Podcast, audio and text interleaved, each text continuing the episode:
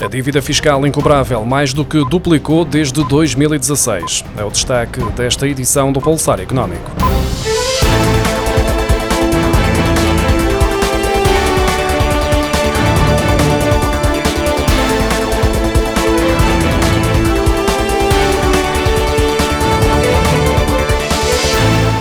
Parecer à Conta Geral do Estado de 2021, o Tribunal de Contas concluiu que a dívida por cobrar coercivamente pela autoridade tributária e aduaneira totalizou 23.261 milhões de euros, mais 1.223 milhões de euros do que em 2020, o que corresponde a um crescimento de 5,6%. O Tribunal de Contas sublinha que a dívida incobrável que mais do que duplicou desde 2016, ao subir de 3.213 milhões de euros para 7.780 88 milhões de euros em 2021, constitui um fator de risco de sustentabilidade das finanças públicas.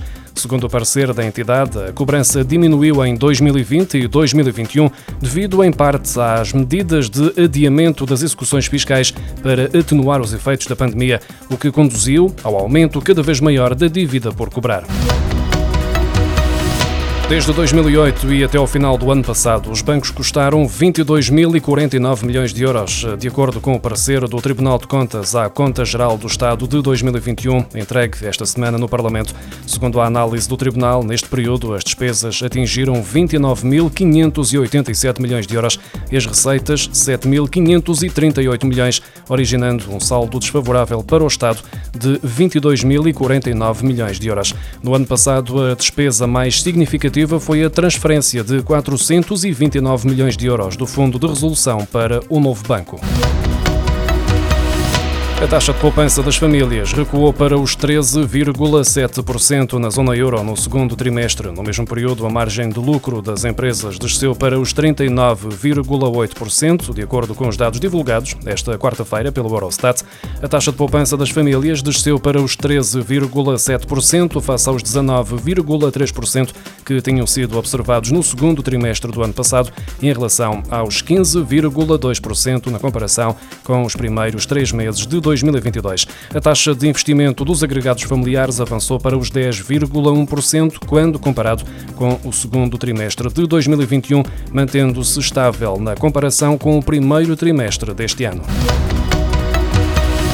O setor dos laticínios atravessa uma das piores crises das últimas duas décadas. Os produtores queixam-se do aumento bastante significativo do custo de produção, em mais de 40%, e a solução poderá estar na redução das margens de lucro dos grandes distribuidores. Para além da escalada dos preços das rações dos animais, há que somar o custo da eletricidade com um impacto de 190%. O setor dos laticínios depara-se com faturas de eletricidade que ultrapassam os 100 mil euros, quando no ano passado o mesmo perfil de consumo não ia além dos 20 mil euros. O custo do gás também aumentou e agora há empresas com faturas para pagar que chegam aos 180 mil euros. Os empresários pedem ao governo uma redução dos impostos e mais apoios. A produção de leite diminuiu 4% e há o receio também de escassez de matéria-prima. De acordo com os dados da REN, Redes Energéticas Nacionais, o consumo de eletricidade recuou 0,3% em setembro, o que não acontecia desde janeiro deste ano, ainda que, se forem tidos em conta os efeitos de temperatura e o número de dias úteis, acabou por ser observado um ligeiro crescimento de 0,2%. Já no acumulado até setembro, o consumo cresceu 2,9% face ao mesmo período do ano passado, ou 2,7% com correção da temperatura e dias úteis. Em setembro, a produção de eletricidade a partir de fontes renováveis abasteceu 44% do consumo e a produção com base em fontes não renováveis foi responsável por 35%, enquanto os restantes 21% corresponderam à energia importada. A proposta de orçamento do Estado para 2023, que vai ser apresentada na próxima segunda-feira ao Parlamento, deverá prever um aumento dos escalões de IRS entre os 3,53% e os 4,43%. Esta subida acontece em linha com a atualização das pensões e tem como objetivo assegurar a neutralidade fiscal dos acréscimos de rendimento. De acordo com os cálculos do Jornal de Notícias, com base numa subida média de 4%, o primeiro escalão, taxado a 14,5%, poderá ser alargado dos 7.116 euros de rendimento coletável para os 7.400 euros. O segundo escalão, taxado a 23%, a partir dos 7.400 euros e até aos 10.736 euros, poderá crescer para um teto de 15.824 euros. O documento deverá apresentar ainda uma subida dos tetos dos atuais nove níveis de rendimento do imposto.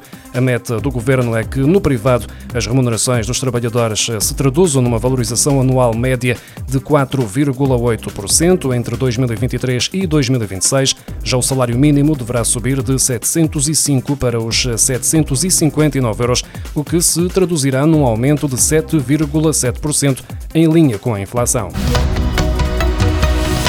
O mercado de veículos elétricos em Portugal subiu 24% entre janeiro e setembro para 42.453 unidades, destacando-se com a maior subida os ligeiros de mercadorias, de acordo com a Associação Automóvel de Portugal. Só em setembro foram contabilizadas 5.984 unidades, mais 50,7% do que no mesmo mês de 2021.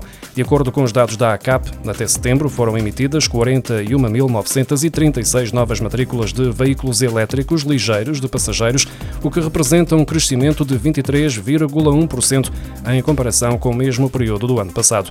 Considerando apenas o mês de setembro, este mercado avançou 49,8% para 5.920 unidades.